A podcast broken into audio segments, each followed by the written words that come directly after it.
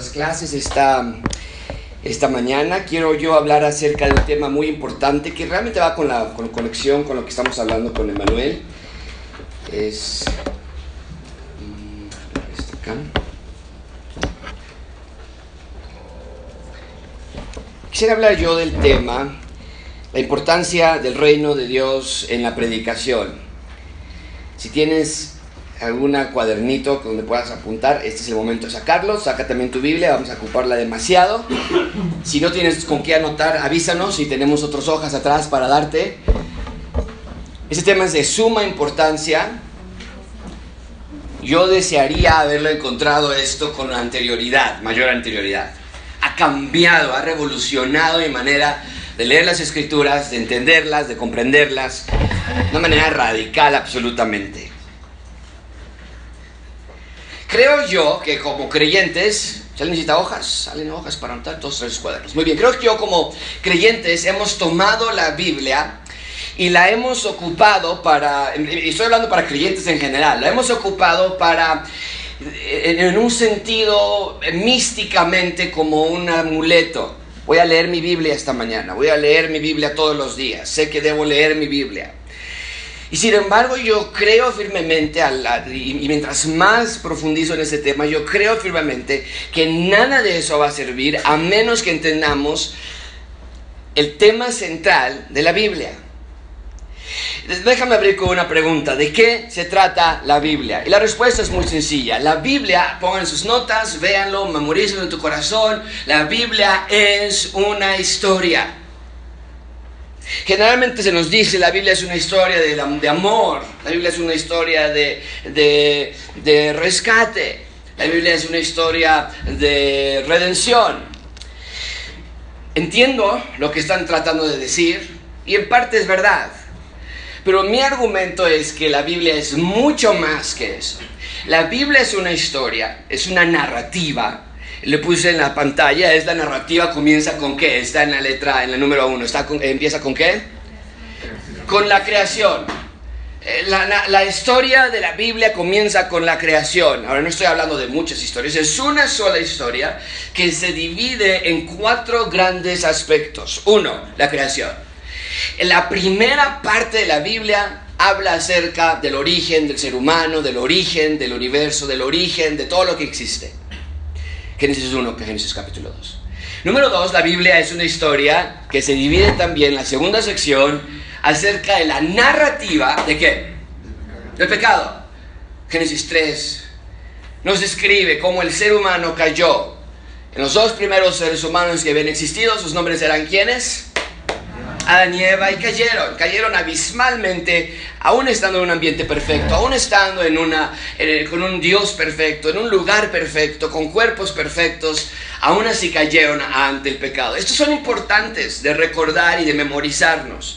Si no leemos la Biblia con esto en mente, y para los que enseñamos la Biblia, si no enseñamos la Biblia con esto en mente, mejor podríamos ocupar el libro del Mormón o cualquier otro libro, cualquier otra historia. Podríamos hacer una predicación de cualquier historia que se te pudiera ocurrir acerca de Pinocho, cómo mentir es malo, acerca de Dumbo, cómo debemos de amar a nuestras mamás. Pero la Biblia es mucho más que eso. Número 3, la Biblia acerca, es, es, una historia que se divide también en la tercera sección, que es la narrativa de qué? Redención. Y no le puse un texto en específico porque hay muchísimos textos en específico. Tal vez yo argumentaría que el texto empieza desde Génesis capítulo 3 hasta Apocalipsis 21, 22. Es, la historia que, se, que comprende la, la, eh, eh, la implacable eh, deseo de Dios de redimir al ser humano, que Él creó y que cayó. Narrativa, la misma historia, ven cómo van una secuencia con otra. Y la cuarta parte de la narrativa bíblica es la recreación. Apocalipsis capítulo 21. Vi la nueva Jerusalén descender del cielo y todos nosotros deberíamos aplaudir y decir eso exactamente la clase de clímax que nosotros quisiéramos tener, la clase de culminación que nosotros quisiéramos tener. Y es una culminación cíclica.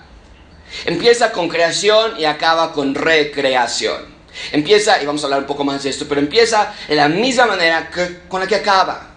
Y no es de manera accidental, es de manera diseñada. Bien, Número, letra B. ¿Cuáles son algunos aspectos vitales de la narrativa general?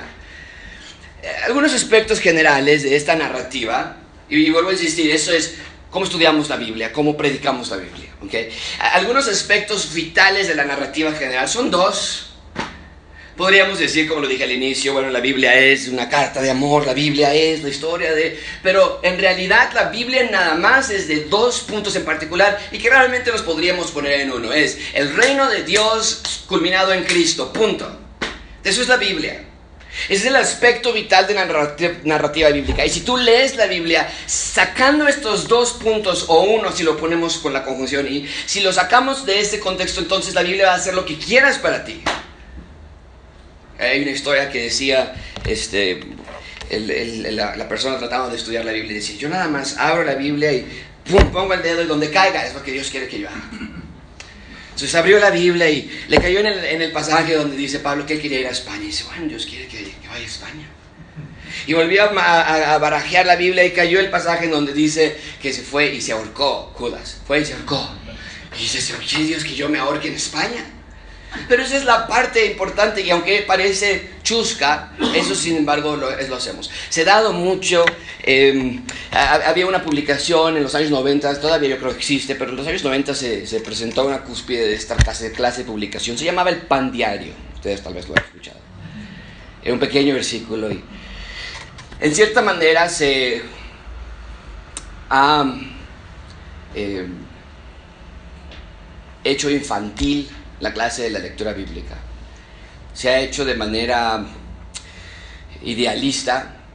Nos dicen, tómate en la mañana una tacita de café con tu Biblia, un versículo, y comienza el día con Dios. Como si fuera el tiempo de cositas o el tiempo de... Y no es así. Eh, si sacamos la narrativa de Cristo y el reino de Dios culminado en Cristo, entonces la Biblia no va a tener sentido. Ni en tu lectura, en la, lectura de ustedes es peor, ¿eh? Déjame decirlo. Porque entonces tú abres la Biblia y ahorita vamos a hablar, abres Proverbios y dices, no sé qué tiene que ver Proverbios con esto. Que no le contestes al, al, necio con, su necesidad, pero después dice que le contestes al juicio de acuerdo al necio de acuerdo a su, a su argumento. Pues, ¿Cuál es cuál entonces? Por eso, número dos, quiero enfatizar la importancia del reino de Dios en la Biblia. Es lo que nosotros llamamos la teología del reino. Y para mí ha transformado mi manera de estudiar la Biblia y de predicarla. Todo reino necesita tres componentes. Lo tiene en la pantalla, la primera, la primera parte por lo menos. Necesita todo un rey. Todo reino necesita qué? Un rey. Todo reino necesita una ciudad. Aún no lo pongo en la pantalla, pero lo pueden anotar de una vez. Todo reino necesita un rey, todo reino necesita una ciudad, todo, todo reino necesita ciudadanos. Son los tres componentes elementales del reino. Recuerden, les estoy diciendo, la, la premisa de esta clase es, la Biblia es acerca de Cristo y el reino de Dios culminado en él. Entonces, si tenemos que hablar acerca del reino de Dios y de Cristo como culminación, y que por cierto es en estas cuatro secciones de una sola historia, la historia de la narrativa de la creación, la historia de la narrativa del pecado, la historia de la narrativa de la redención y de la recreación, todas se unen con un hilo muy fuerte que se llama el reino de Dios y Cristo. Entonces nosotros vamos a tener que hacernos la pregunta, ¿qué es un reino?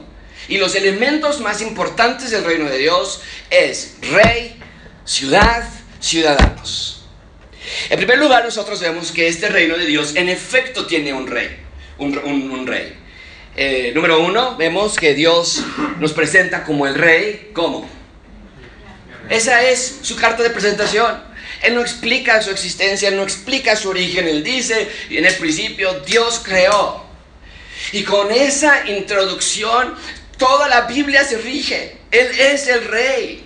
Él es el divino creador de todo y por ende todo debe ser al resto de la Biblia como Él lo indica, porque Él es el Rey Creador, tiene todo derecho. Y cualquier persona nos dice mucho, ¿por qué Dios permitió muerte en el Antiguo Testamento? La respuesta es porque Él es el soberano creador.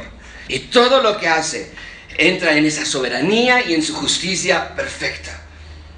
Sin que Él fuera el creador, no tendría el derecho de hacer muchas de las cosas que leemos particularmente en el Antiguo Testamento, pero en el Nuevo Testamento por igual.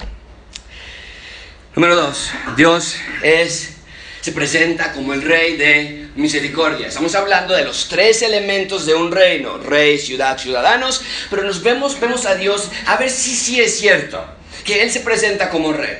Y si es cierto, entonces vemos en Génesis 1 que es rey creador, en Génesis 3 nos dice que es el rey de misericordia. Tal vez podríamos haberlo cambiado el rey en misericordia. Porque en Génesis 3, aun cuando su creación falla, cae abismalmente, Él promete un Salvador, un Mesías, un uno que iba a venir a enmendar los problemas. Eso es misericordia. Eso es misericordia. Porque Dios le había dicho, si comes este fruto, ciertamente que morirás. En física, de manera física no murieron, no de manera inmediata. De manera espiritual murieron. Pero después no fueron muertos para siempre. Porque antes de que Adán y Eva fueran expulsados, Dios los vistió con pieles de animales. Alguien sí murió ese día. ¿Quién fue?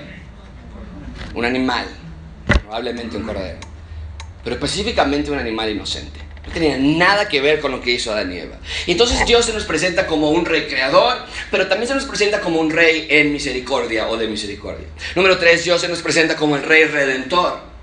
Eh, eh, él va a ser implacablemente buscando la, la, redención de, su pueblo y, de la creación. Y después tenemos que Dios es el rey restaurador, que lo vamos a ir viendo en, en, en diferentes capítulos. Número dos, el segundo elemento de un reino es ciudad. Nos habla la Biblia de que hay ciudades donde Dios es el rey, sí. La primera ciudad que se nos menciona en la Biblia, ¿cuál es? Está en la pantalla, letra número uno. ¿Cuál es? El jardín del Edén. Esa es la primera ciudad que se nos menciona. En esa ciudad había un rey, ¿quién era? Dios, había ciudadanos, ¿quiénes eran?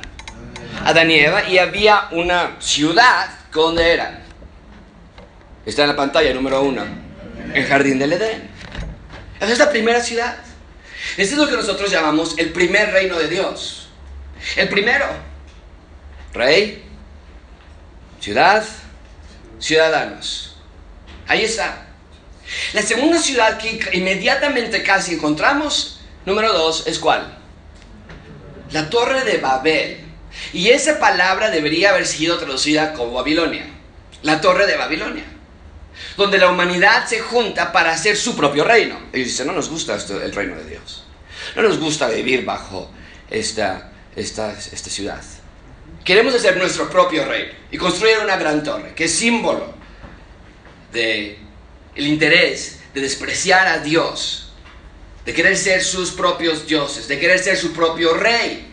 No necesitamos a Dios. Y la torre de Babilonia toma una gran significancia, una gran, un gran significado, especialmente en Apocalipsis 17.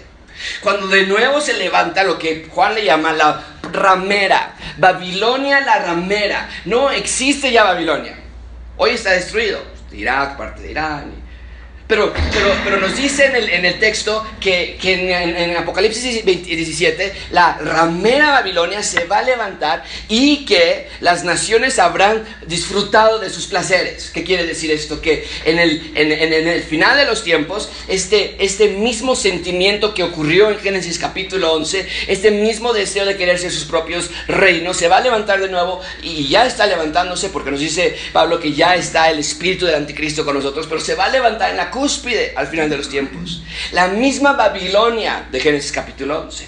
Y Dios va a venir y va a destruirla. La tercera ciudad que nosotros vemos, ahora, más decir, bueno, ¿qué pasó de Canaán y qué pasó de Filistea? Pero estamos hablando de lugares donde Dios reinó. O en el caso de, de, la Torre de Babel, donde Dios fue, eh, fue, lo contrario a la ciudad de Dios. Pero, pero el número 3 tenemos ahí a Israel. Finalmente, eh, eh, la descendencia de Abraham llega a la tierra prometida y, conquistan Israel, conquistan Jerusalén con dificultades y con problemas, pero logran conquistar Jerusalén. Específicamente logran conquistar eh, la, parte donde estaba el, monte Sion, Jerusalén, que es donde se construye la ciudad. Se construye allí, en Jerusalén construyen un templo y se pone la dinastía, la más famosa dinastía de todas. ¿Quién fue el primero? El rey de Israel, más famoso de todos, de la cual la dinastía ha continuado y continuará hasta para siempre. ¿Y cuál? La de David. Se pone el trono, se pone la ciudad y se pone el rey. Y David gobernaba, dice que tenía corazón, tenía su corazón era semejante al de Dios, conforme al corazón de Dios. Representando que el reino de David era el reino de Dios en la ciudad escogida, la tierra prometida, y estaba allí el templo y los ciudadanos. Era la ciudad perfecta, era el reino perfecto, la cúspide. Eso es lo que tenemos en el Antiguo Testamento. Número 4 tenemos a la Nueva Jerusalén. Apocalipsis capítulo 21. La Nueva Jerusalén. Y de Nueva Jerusalén nos habla muchísimo Juan. Un lugar donde no va a haber lloro, no va a haber muerte, no va a haber luna, no va a haber sol, porque la gloria de Dios ilumina la ciudad. Esas son las ciudades que nosotros vemos que constantemente salen a relucir alrededor de la narrativa bíblica. Y dijimos entonces que todo reino debe tener un rey, debe tener eh, una ciudad y finalmente debe tener que ciudadanos. Y en la Biblia también nos hablan de ciertos ciudadanos que son muy importantes en la narrativa bíblica. Recuerden, esta clase habla acerca de la unidad de todo lo que nosotros leemos. Y en esta, en esta en la narrativa bíblica nosotros encontramos siete particulares ciudadanos que representan el reino de Dios a lo largo de la Biblia. Empezamos, ya lo habíamos mencionado, con quiénes? Los dos primeros ciudadanos de un reino de Dios, Adán y Eva. Adán y fueron los ciudadanos que gobernaron. En, eh, nos, dice, nos dice Génesis capítulo 1 que Dios les dijo que eran su labor de sojuzgar la tierra. Vamos a llamarlos así, tienes tus notas, llámalos así. Eran corregentes con Dios. Eran corregentes, virreyes, sojuzgando la tierra. Era su labor era el reino de Dios en la tierra. Márcalo esto en tus notas. Dios siempre ha querido tener un reino de Dios en la tierra. Siempre. Por eso debemos quitarnos nosotros esa frase de que cuando nos vamos a morir vamos a ir al cielo. Porque Apocalipsis 21 más bien nos dice que el cielo va a venir a nosotros. Siempre. Dios ha querido el reino de Dios en la tierra. El número dos, ciudadano, que también representó un nuevo inicio, un nuevo Adán. Pensábamos que iba a ser mejor que el primero. Lo tiene en la pantalla. Número dos es quién? Noé. Toda la tierra ha sido desolada. No hay individuo más en la tierra que Noé. Y lo primero que hace Noé al salir del arca es pecar. Un, un símbolo de nuevo de la falta del ser humano en querer reinar en los términos que Dios ha puesto para su reino. Y después de Noé viene un personaje muy importante que es Abraham. Y en Abraham se le presenta a Dios como un, el Dios redentor y le dice a Abraham, en ti todas las familias de la tierra serán benditas. Tendrás una gran familia. Y elige Dios a Abraham. Y le pide, por cierto, que salga de su ciudad hacia otra ciudad que él habría de mostrarle. Dios es. Lo lleva hacia un nuevo lugar. Y Abraham tiene, tres, eh, tiene, tiene un hijo que se llama ¿cómo? ¿Está en la pantalla? Jacob, Isaac. Isaac tiene un hijo que se llama ¿cómo? Y Jacob tiene un hijo en realidad que se denomina con un solo nombre que es ¿cuál? Israel. Que realmente son las doce tribus de Israel. Jacob tuvo más de un hijo. Pero se juntan todos estos hijos de Jacob a formar el pueblo de Dios, el Israel. Y de ahí, a partir de ese momento hasta el final de los tiempos, se maneja a Israel como una sola persona, como un solo pueblo, como una sola nación. Y finalmente tenemos al séptimo ciudadano del reino de Dios, que es Jesús. Jesús viene y él dice, el reino de Dios finalmente se ha acercado. Vamos a estudiar un poco más de eso. Pero estos son los ciudadanos que tenemos aquí. Y todos nosotros estamos en Cristo como ciudadanos también del reino de Dios. Tú y yo, si estamos en Cristo. Ahora, ¿qué implicaciones prácticas debe tener esto en nuestras vidas? En nuestros estudios de la Biblia, en nuestra enseñanza de la Biblia en la predicación. Número uno, la Biblia comienza con un jardín y termina con otro jardín. La Biblia número 2 comienza con una ciudad y acaba con otra ciudad. Número 3, la Biblia comienza con un rey en una ciudad con sus ciudadanos y termina con el mismo rey en una ciudad perfecta con ciudadanos perfectos ahora. Y número cuatro, toda la Biblia siempre apunta a la promesa del reino de Dios en la tierra. Siempre. Esas son las implicaciones prácticas. Cuando tú estudias la Biblia, cuando tú preparas un sermón, si no tienes estas implicaciones prácticas, entonces vas a agarrar Romanos y vas a decir, ¿yo qué hago con esto? Vas a agarrar Colosenses y vas a decir, ¿y esto de dónde?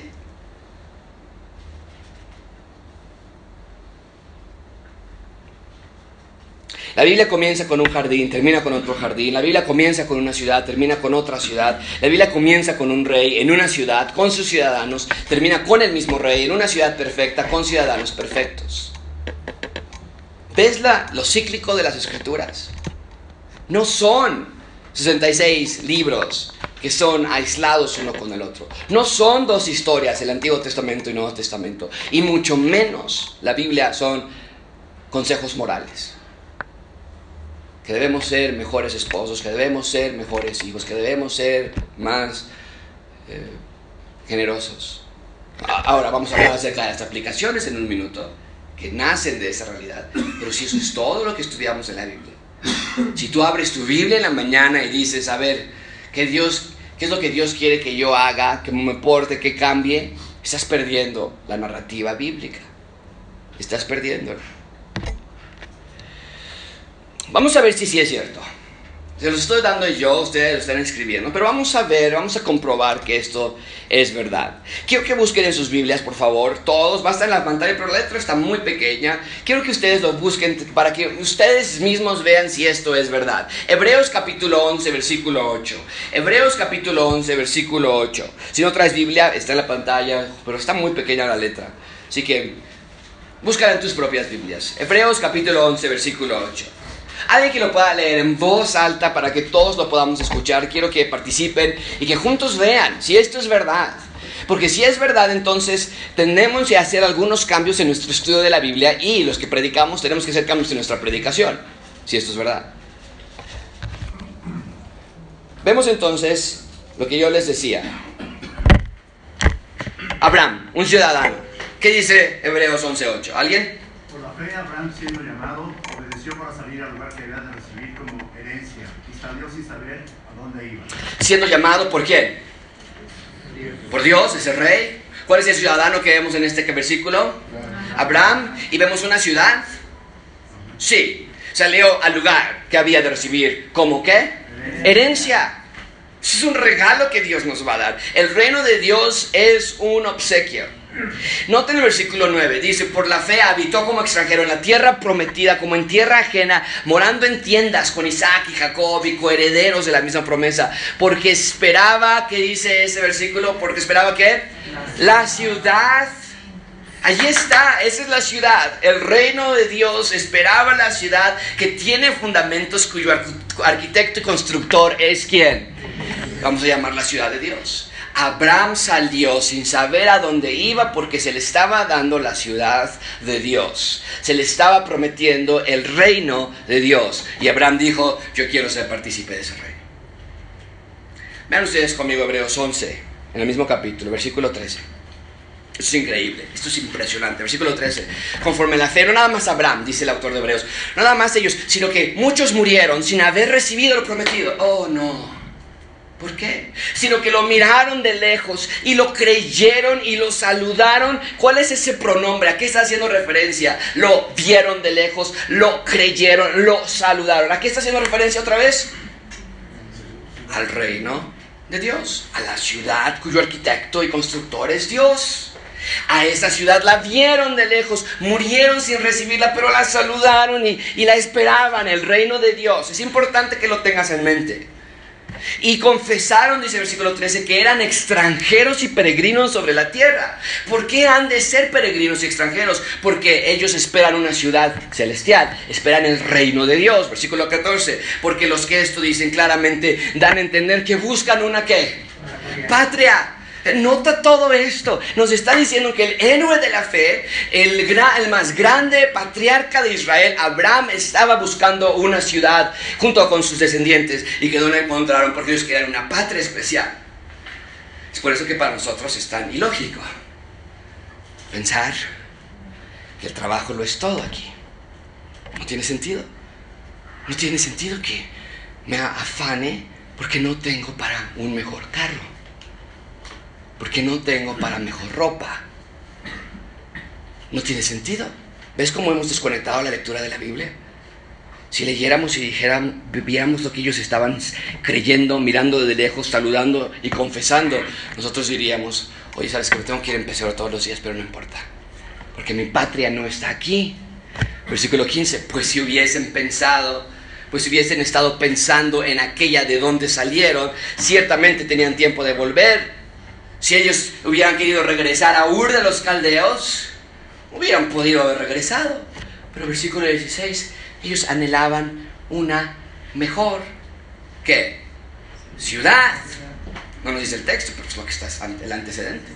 Una mejor ciudad, no una mejor casa, no un mejor carro, no mejor ropa, una mejor esposa, mejores hijos, una mejor casa con un mejor empleo, con un mejor ambiente, con un mejor, más grande, un, un, auditorio más grande para Gracia Abundante, con más miembros y con, y con más programas y con más presupuesto. No, ellos dicen, esperaban una ciudad celestial por la cual Dios no se avergüenza de llamarse Dios de ellos, porque les ha preparado una ciudad. Entonces, nota que toda la escritura, empezando con el patriarca de Israel, va de la mano con la ciudad celestial, lo que nosotros llamamos el reino de Dios. Vean conmigo ustedes Éxodo. Éxodo. Éxodo capítulo 15, ¿ok? Tenemos a Abraham saliendo de Ur de los Caldeos, pero la historia se pone un poco más compleja. Israel, los descendientes de Abraham, terminan en Egipto. Terminan en Egipto y están atorados allí. Eh,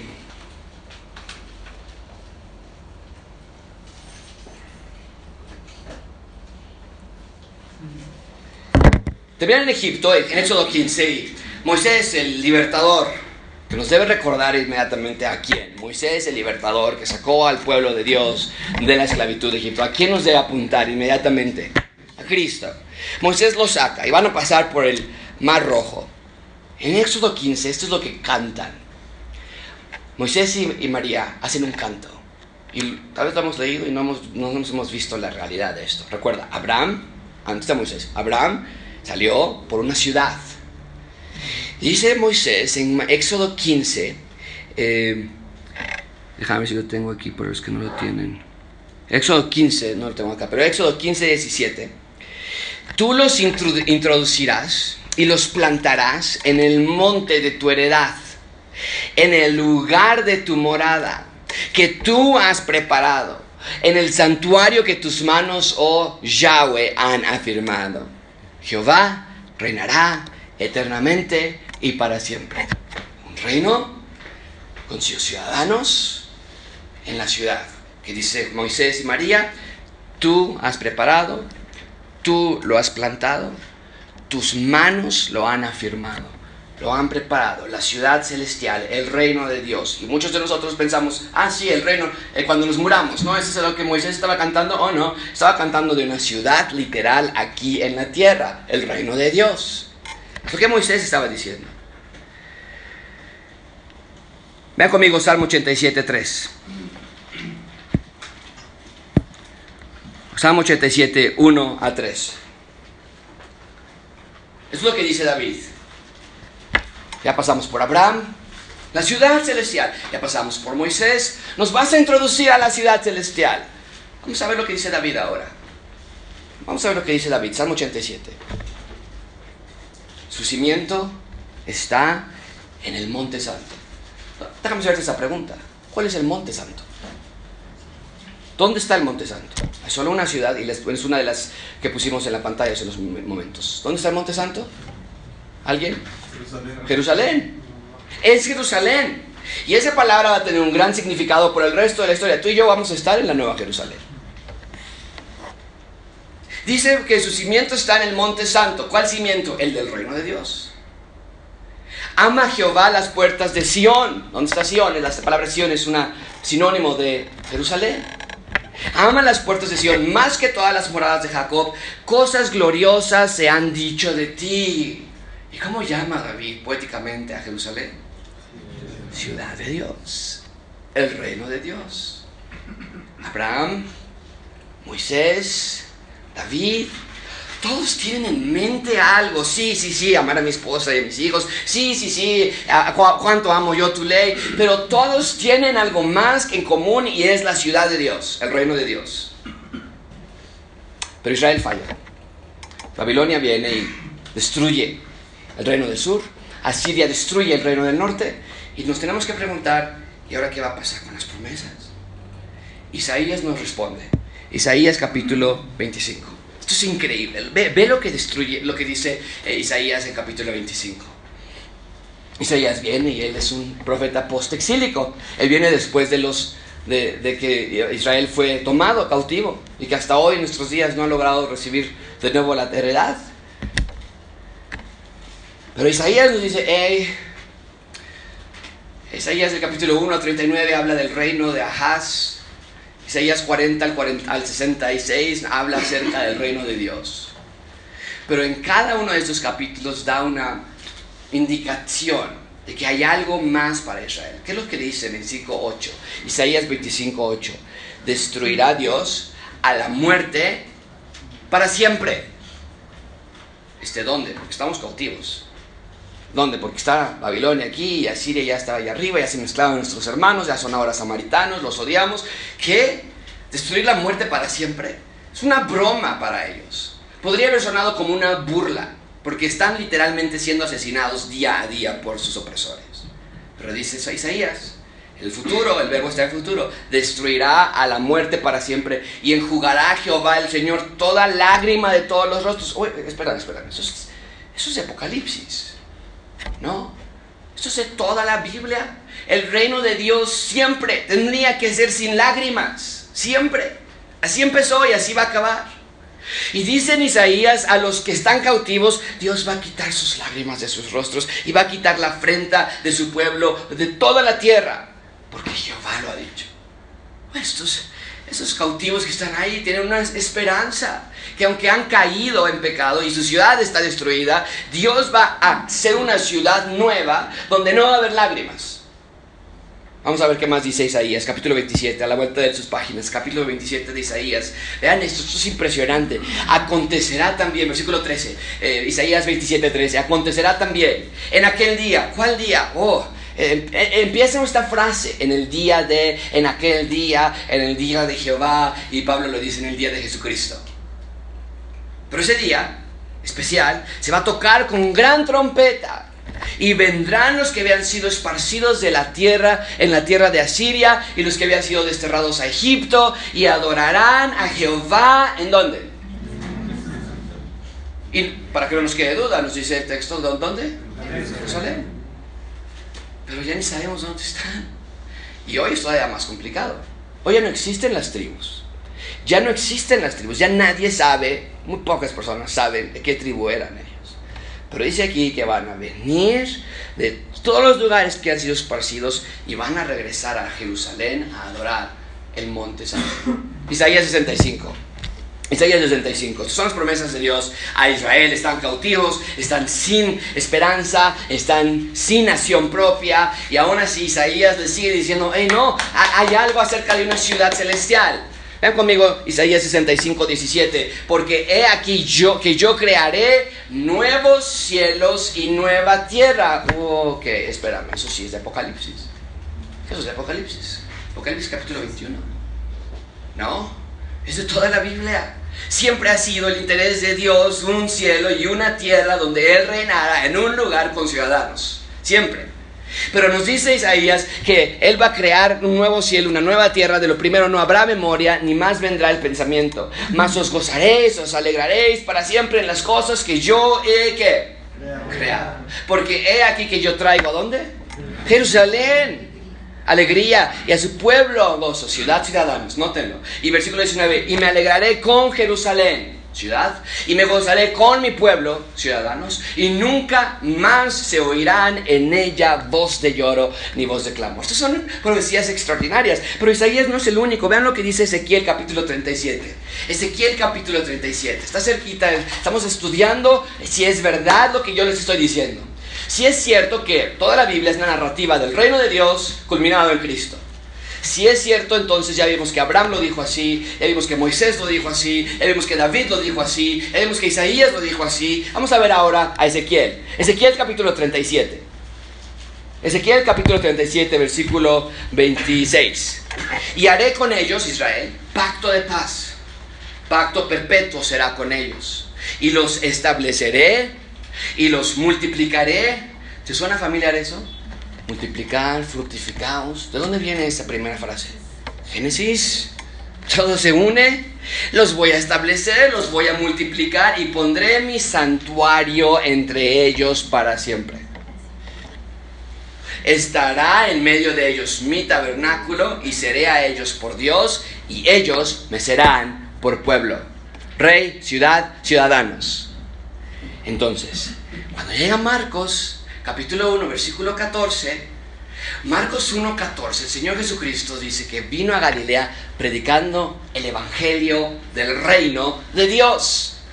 Y para nosotros, cuando leemos Marcos, podremos decir, ah, pues el Evangelio del reino de Dios, de que, de que Cristo murió en la cruz, pero espera, pues no ha muerto entonces, ¿qué está predicando? El, el Evangelio, las noticias de que Dios siempre ha querido tener una ciudad con ciudadanos donde Él es el reino. Eso es lo que Jesucristo predicaba. Y versículo 15 nos dice de Marcos 1.15 que eso es lo que predicaba. El tiempo se ha cumplido. ¿Cuál tiempo? El de Isaías. No más lágrima, no más dolor, los voy a establecer en Jerusalén, les voy a dar un pacto nuevo, mi tabernáculo va a estar entre ustedes, yo soy su Dios, ustedes serán mi pueblo. Es lo que Cristo está literalmente diciendo en capítulo 1 de Marcos. El tiempo ha llegado, el reino de Dios está aquí, arrepentidos y creen en el Evangelio. Ya, llegamos. El problema es que nosotros volteamos y vemos muchas lágrimas todavía. El problema es que nosotros volteamos y no vemos un trono en Jerusalén. ¿Por qué? Porque Israel se rehusó a ese reino. Y entonces tenemos Apocalipsis 21, donde Juan nos dice, ok, ok, ok, no entiendo, no lo ven aún, pero el reino ya está aquí, Cristo ya es rey, Él ya reina. ¿Quiénes son los ciudadanos del reino de Dios en este momento? ¿Quiénes? ¿Alguien? Nosotros todos los creyentes. ¿Ya tenemos un rey? ¿Ya? Lo único que nos falta para la culminación del pan perfecto del reino de Dios es que la ciudad. Y Juan nos dice la respuesta. Viene un cielo nuevo y una tierra nueva. Y eso nos recuerda a Isaías. Esto no es nuevo. Esto no es nuevo, Juan. por supuesto que no, dice Dios. Esto no es nuevo, desde luego que no viene desde Génesis. Y el primer cielo y la primera tierra pasaron, el mar ya no existía más, y yo, Juan, vi la santa ciudad, la nueva Jerusalén, descender del cielo, la misma que esperaba Abraham, la misma que esperaba Moisés, la misma que esperaba David, Isaías, Ezequiel, Jeremías. Aquí está, y viene ataviada para su marido, y una voz del cielo que decía, he aquí el tabernáculo de Dios con los hombres, Él morará con ellos, ellos serán su pueblo, y Dios mismo estará con ellos como su Dios. Esa es la profecía que les acabo de leer de Ezequiel, Ezequiel capítulo 37. Se acaba la historia. Perfecto ciclo. Eso es la Biblia. Bien.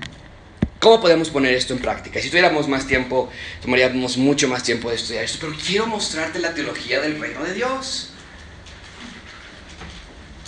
Déjame darte algunos consejos prácticos de cómo aplicar esto en tu vida, ¿ok? Número uno, ten en mente la narrativa que rige toda la Biblia. Siempre Ten en mente eso. Cuando leas Salmos, cuando leas Colosenses, cuando leas Judas, ten en mente la narrativa que rige toda la Biblia, que es cuál? El reino de Dios culminado en Cristo. Número dos. Ten en mente siempre los tres componentes de la narrativa bíblica. Rey, reino, ciudadanos del reino. Ya no podemos decir a nuestros hijos, acepta a Cristo para que cuando te mueras vayas al cielo. Ya no podemos decirles eso. Les tenemos que decir, cree en el Evangelio, arrepiéntete de tus pecados para que seas hoy un ciudadano del reino. Claro que continuaremos en la culminación en un futuro. Pero hoy, es hoy. Por eso hay una desconexión en el cristianismo absoluto. Número 3. y esto enfatízalo muchísimo, no seas moralista. La Biblia no es para ser moralistas. Ahora, no, no estoy diciendo que tenemos que ser amorales o inmorales. Pablo claramente nos dice, esposos, amen a sus mujeres. Pero si te quedas allí e ignoras la otra parte, que es como Cristo amó a la iglesia, el énfasis no está en lo que el esposo hace, el énfasis está en lo que Cristo ya hizo.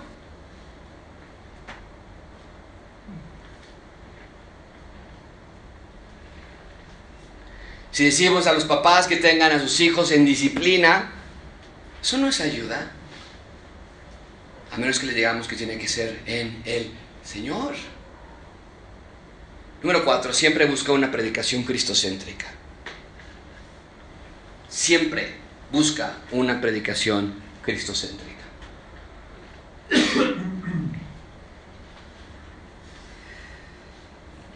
¿Qué quiere decir esto? Si tus predicaciones son, tú haz, ya ven, ya da, ya llega, ya no vayas, ya no digas, ya no... El héroe eres tú. El héroe eres tú de esa historia. Y déjame decirte algo, tú no puedes ser tu propio héroe. El héroe siempre tiene que ser el Señor Jesucristo. Lo que Él hizo por nosotros. Y número 5, déjame darte esta, esta línea y me hubiera gustado de alguna otra manera hacerlo más grande, pero tú vas poner tus notas. Este es el mapa que quiero que esté implantado en mi corazón por siempre. Creación, caída, promesa de redención, finalmente la llegada del Mesías y la redención, y después la próxima culminación del reino de Dios. Depende de qué libro abras, tienes que encontrar en dónde está en este mapa.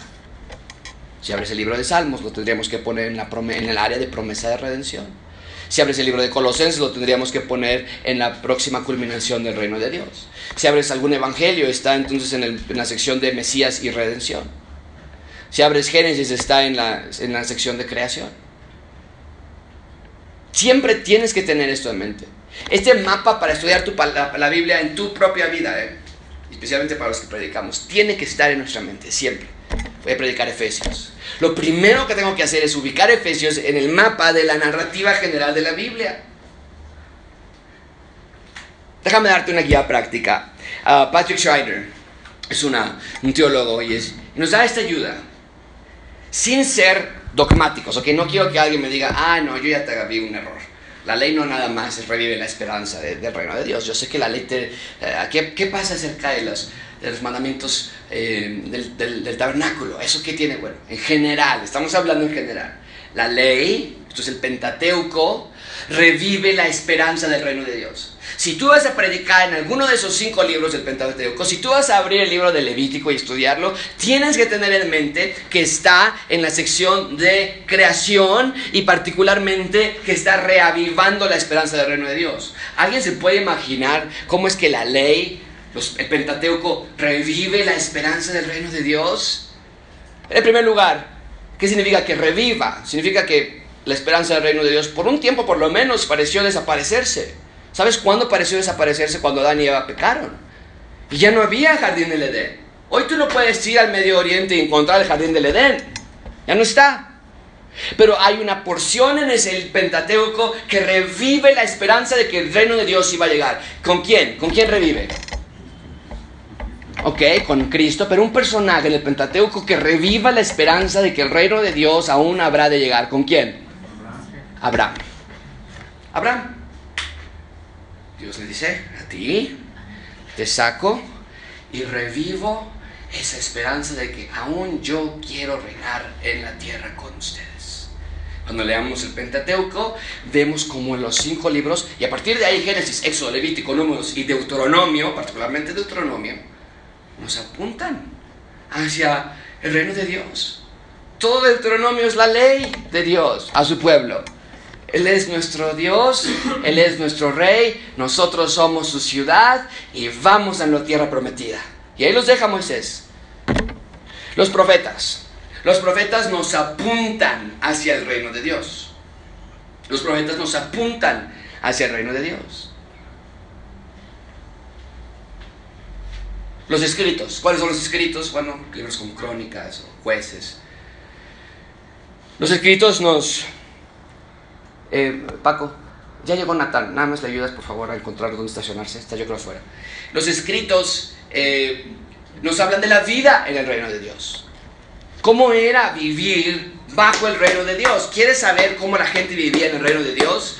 Lee crónicas. Lee reyes. Y era un ciclo. Lee jueces. Jueces. Era un ciclo terrible. Los evangelios. Finalmente, el reino de Dios ha llegado. Hechos y las epístolas. Cómo vive la comunidad del reino de Dios las instrucciones de Pablo, las instrucciones de Pedro, las cartas de Juan y Apocalipsis, la consumación del reino de Dios. Esa es la narrativa bíblica. Ahora nada más quiero dar algún ejemplo. Vamos a poner esto en práctica. Abran sus Biblias en el libro de Jonás. Libro de Jonás, capítulo 1. ¿Cómo predicamos a Jonás? Vamos a tratar de poner énfasis en esta área ahora. Vamos a tratar de ponerlo en práctica. ¿Cómo predicamos el libro de Jonás? Si tú no eres predicador y mucho menos predicadora, entonces, ¿cómo estudias el libro de Jonás? Vamos a leer Jonás. ¿Qué es lo que podemos entender de lo que Dios nos quiere decir en estos textos en particular? ¿Ok? A ver sus Biblias, el libro de Jonás, el capítulo 1, por favor.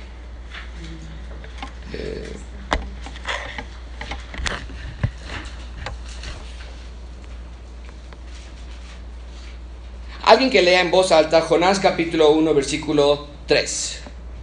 Y Jonás se levantó para ir de la presencia de Jehová a Tarsis y descendió a Jope y halló una nave que partía para Tarsis y pagando su pasaje entró en ella para irse con ellos a Tarsis lejos de la presencia de Jehová.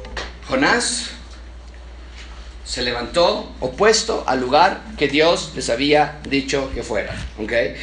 Inmediatamente tu mente te va a decir, no debo ser desobediente como quién? Jonás. Porque cuando soy desobediente como Jonás, ¿qué pasa?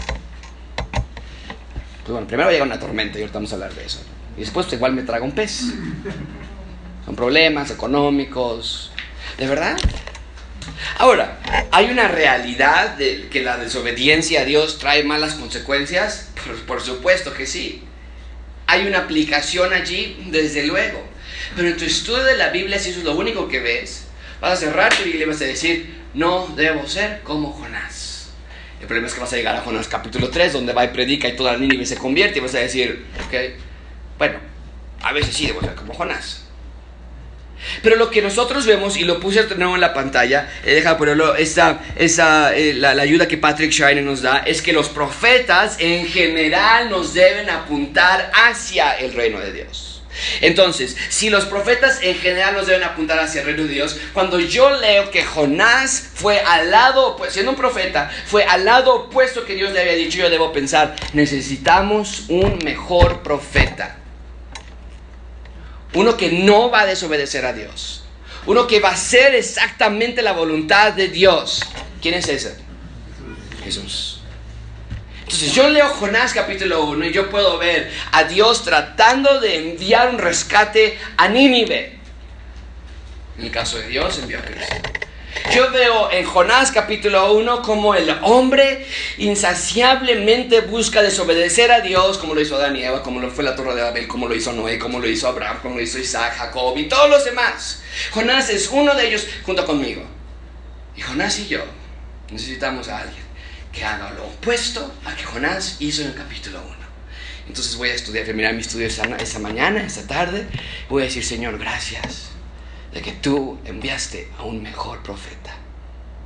Gracias que desde el Antiguo Testamento has buscado salvar no a los judíos nada más, a los gentiles. el capítulo 2 de Jonás. Capítulo 2 de Jonás. Estuvo dentro del vientre del pez ¿Cuánto tiempo estuvo? Ya lo dijo Emanuel, lo mencionó hace unos cuantos minutos. Yo leo la oración de Jonás dentro del pez y yo puedo ver la imagen del Señor Jesucristo tres días y tres noches sepultado. Veo eh, capítulo 3 de Jonás. Vino palabra de Yahweh por segunda vez a Jonás diciendo, levántate y ve a Nínive, aquella gran ciudad, proclama en ella el mensaje. Se levantó Jonás, fue a Nínive y era Nínive de ciudad grande en extremo. Versículo 4, comenzó Jonás a entrar por la ciudad caminando de un día y, y, y predicaba diciendo, de aquí a 40 días Nínive será destruida. ¿Qué veo aquí? Tu pecado te va a traer destrucción. Sí, totalmente a menos que haya arrepentimiento de pecados, tal y como lo predicaba Cristo cuando llegó a Galilea, predicando, el reino de Dios se ha acercado, arrepentíos y creed en el Evangelio. El Evangelio de Jonás capítulo 4, capítulo 3 es el mismo del Evangelio de Cristo en Marcos capítulo 1. ¿Puedes ver la diferencia? Y todos buscando que los ciudadanos de Nínive se reconcilien con el rey para tener el reino de Dios en la tierra. Jonás lo hizo en capítulo 3, Marcos lo hizo en capítulo, y Jesús lo hizo en Marcos capítulo 1. Podemos ver ese implacable intento del reino de Dios. Y finalmente capítulo 4 de Jonás. Pero Jonás se apesadumbró en extremo y se enojó. A ver, entonces no se enojen. ¿Qué dijo? Santiago, Nataña, es malo enojarse. Se enojó, oró a Jehová y dijo, ahora, oh Jehová, ¿no es esto lo que yo decía estando en mi tierra? Por eso me apresuré a huir a Tarsis, porque yo sabía que tú eres Dios clemente y piadoso, tardo en enojarte y de grande misericordia y que te arrepientes del mal. Y termina la historia de Jonás, con Jonás enojado, muy molesto. Pero el capítulo 4 de Jonás no es del enojo de Jonás. El capítulo 4 de Jonás es de la salvación, que es tardo para irarse, piadoso y listo para perdonar. Y ahí termina. No nos dice qué pasa con Jonás, porque Dios no quiere que pongamos nuestra atención en Jonás. Dios quiere que veas a una nación que era completamente... El rey de Nínive se levantó y dijo, levanten sus manos, que están manchadas de sangre. A ver si Dios nos puede perdonar nuestros pecados. Ok, vamos a Proverbios. ¿Cómo predicamos Proverbios? ¿Cómo estudiamos Proverbios? Proverbios es, es complejo. Proverbios capítulo 1. ¿Cómo vas a predicar de Proverbios? Eh, ve conmigo Proverbios capítulo 1, versículo 7. En primer lugar, en nuestro mapa que está en la pantalla, buscamos a Proverbios y en qué parte del mapa está. Promesa de redención, ¿no es cierto? Y particularmente en la ayuda de Patrick Shiner que nos da, los proverbios están en la sección de los escritos no es un profeta. Los proverbios son los escritos. Y los escritos, que en general hablan de qué? De la vida en el reino de Dios. Ok, bueno, ya tengo eso en mente.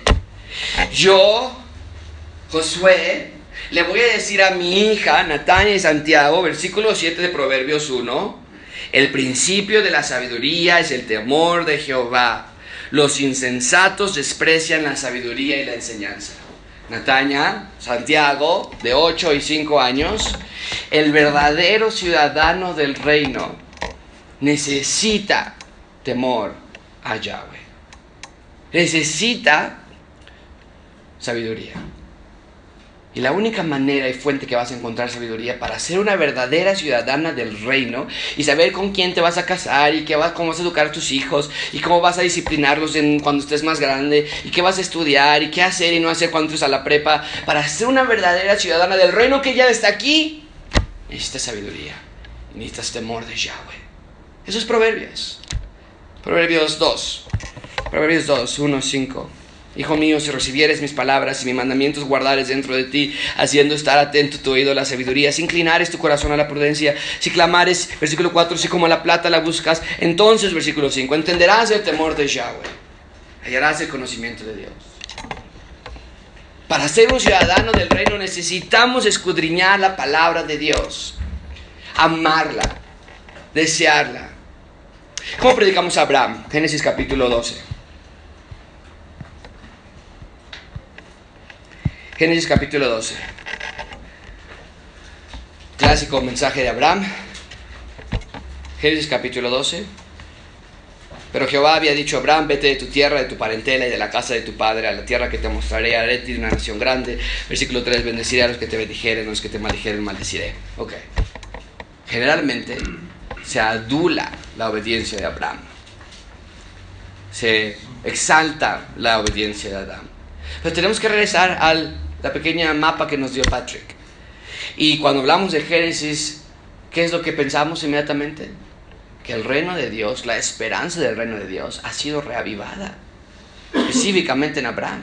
Cuando yo veo a Abraham, yo no veo a Abraham y su obediencia, yo veo a Dios y su amor en elegir una persona tan pecadora como Abraham, sabiendo la clase de descendientes que tendría Abraham y después la clase de creyentes que llegarían a estar en él. Y aún así Dios le promete en versículo 1 al 5 que va a hacer de ti una gran nación.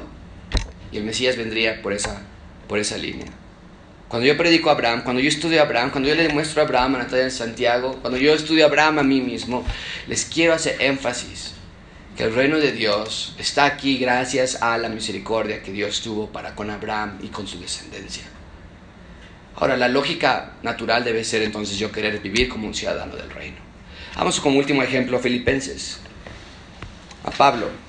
elegí de toda clase de géneros porque yo quiero que vean la realidad de esto. Pablo también pensaba en, la, en el reino de Dios. El reino de Dios como frase, como tal, no se menciona tantas veces en, el, en, la, en, el Nuevo Testamento, con las epístolas, pero el concepto sí. Vean ustedes conmigo, Filipenses capítulo 1, versículo 6, un versículo que seguramente todos nosotros hemos sabido hasta de memoria. Estando persuadido de esto, dice Pablo, que el que comenzó en vosotros la buena obra, la perfeccionará. ¿Hasta cuándo? Si tenemos la narrativa del reino de Dios, esa frase del día de Jesucristo va a tomar una relevancia muy distinta. Porque ese día del Señor Jesucristo es el mismo del día de Jehová que Isaías nos dijo. ¿Cuál es ese día? Cuando los cielos nuevos y las tierras nuevas lleguen aquí. Lo que está diciendo Pablo es, nosotros ya estamos protegidos hasta la culminación del reino de Dios. Pablo lo tenía en mente. Es más, vean ustedes versículo 21 del mismo capítulo, es un versículo que es súper famoso. Versículo 21, porque para mí el vivir es Cristo y el morir es ganancia.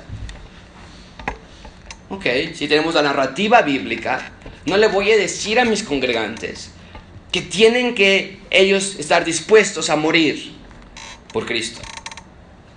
Porque lo que está diciendo Pablo es, yo estoy no nada más dispuesto a morir, porque los los terroristas que se mataron el 11 de septiembre también estaban dispuestos a morir por su Dios. Y murieron. Eso no los hace más virtuosos. Pero lo que Pablo está diciendo aquí es que él no tenía un deseo de morir. Él tenía un deseo de estar en el reino de Dios. Y eso es diferente a cualquier otra religión.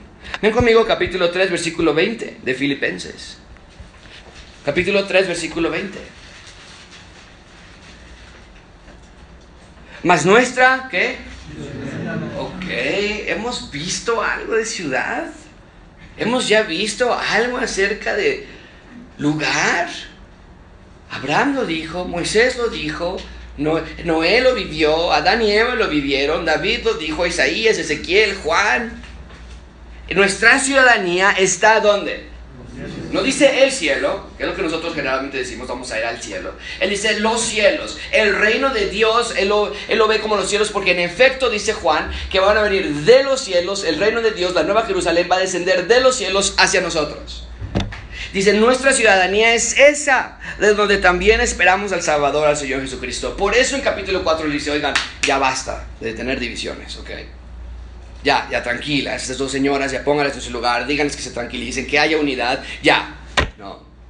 Pero, pero no sin antes recordarles del reino de Dios, de ver la importancia del reino de Dios. Y dentro de lo que nos dice eh, Patrick Shine, que está en la pantalla, las hechos y las epístolas, que Filipenses sería parte de esa, nos habla de cómo debemos vivir en comunidad estando en el reino de Dios.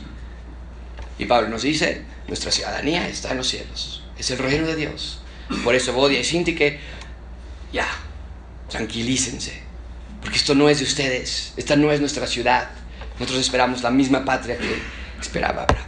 Bien, ha sido corto el tiempo y hemos cubierto muchísimo material, pero es mi, esperanza que con esta parte ustedes puedan abrir los salmos, ustedes puedan abrir los evangelios y ver la realidad del reino de Dios. Cuando prediquen, sus predicaciones tienen que ser absolutamente centradas en el reino de Dios, en lo que la promesa del reino de Dios es, en cómo se conecta con el resto de la narrativa bíblica.